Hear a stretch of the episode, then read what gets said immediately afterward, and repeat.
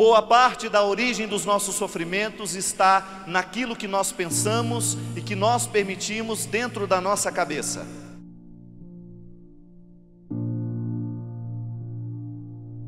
Isso não é o fim do mundo. Neutralizar o poder do sofrimento sobre nós é isso, é você lançar um pensamento bom para substituir um pensamento ruim.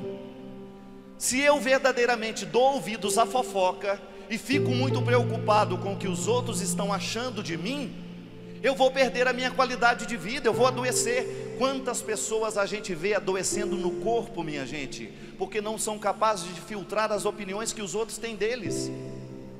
Vão inventar, vão dizer verdades, mas vão inventar muito também. Agora eu pergunto para vocês: a inveja é um problema de quem está sentindo ou de quem está sendo a causa?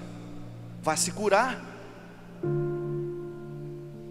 Eu não tenho o direito de fazer com que esses meus sentimentos mesquinhos me paralisem no mundo. Tanto é que quando eu me percebo tendo inveja de alguém, gente, a primeira coisa que eu faço é isso. Eu não tenho o direito de ter inveja dele porque eu tenho outros valores. Eu não tenho que querer ser ele. Eu tenho que querer ser o que eu sou. Quantas pessoas estão sofrendo hoje terrivelmente males psicológicos, psíquicos, porque não são capazes de substituir as ideias ruins por ideias boas? Quanta gente sofre na vida porque ela está querendo ser a outra?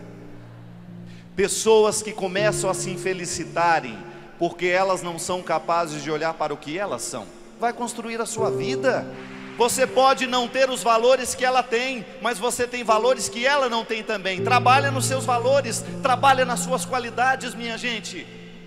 Nós não temos que ter que ser igual a ninguém, nós temos que ter a nossa coerência, buscar o nosso modelo, e Deus está nos abençoando para isso. Liberte-se dessas ideias, muitas vezes pessimistas a respeito de você mesmo. Posso lhe dizer do fundo do meu coração, com toda a honestidade, a partir de tudo aquilo que eu vivo, de tudo aquilo que eu escuto, boa parte dos sofrimentos das pessoas são elas que inventam, elas é que alimentam. O que às vezes falta na nossa vida é a gente ocupar a nossa cabeça de coisas boas.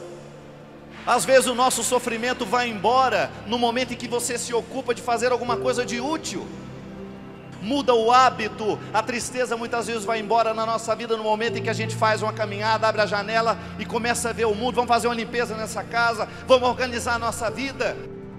Nós não temos o direito de ficar fazendo da nossa vida um território de infelicidades, e esse território de infelicidade se estabelece porque a gente não permite que a pedra do sepulcro seja aberta. Para de ficar dentro deste sepulcro, o tempo de viver já chegou, está na hora de viver viva, viva o seu sofrimento, porque nós precisamos que você se purifique dele, mas não permita que ele se estenda no tempo, não permita que ele seja maior do que você, não permita que ele seja mais do que o tempo em que Deus preveu aquele sofrimento para você. O tempo previsto já passou, chega. Levanta, faz alguma coisa por você, faz alguma coisa pela sua casa, faz alguma coisa pela sua família. A sua tristeza não só pode ser causa de destruição para você, e muitas vezes a tristeza está aqui, minha gente, na maneira como nós pensamos, na maneira como nós interpretamos o mundo. Volto a dizer para vocês: às vezes nós elegemos alguns cascalhos como diamantes, mas não são. Só sofra de verdade pelas questões que valem a pena. Às vezes nós sofremos demais por questões de menos, e sofremos de menos por questões que verdadeiramente valeriam algum sacrifício nosso. Quantas pessoas não deram conta da vida porque não sofreram pelas questões que verdadeiramente precisava sofrer? Ficou sofrendo por bobagens, ficou alimentando a mente de coisas ruins, ficou alimentando a mente com coisas vãs, idiotas, e nós não podemos. Esse tempo é curto demais.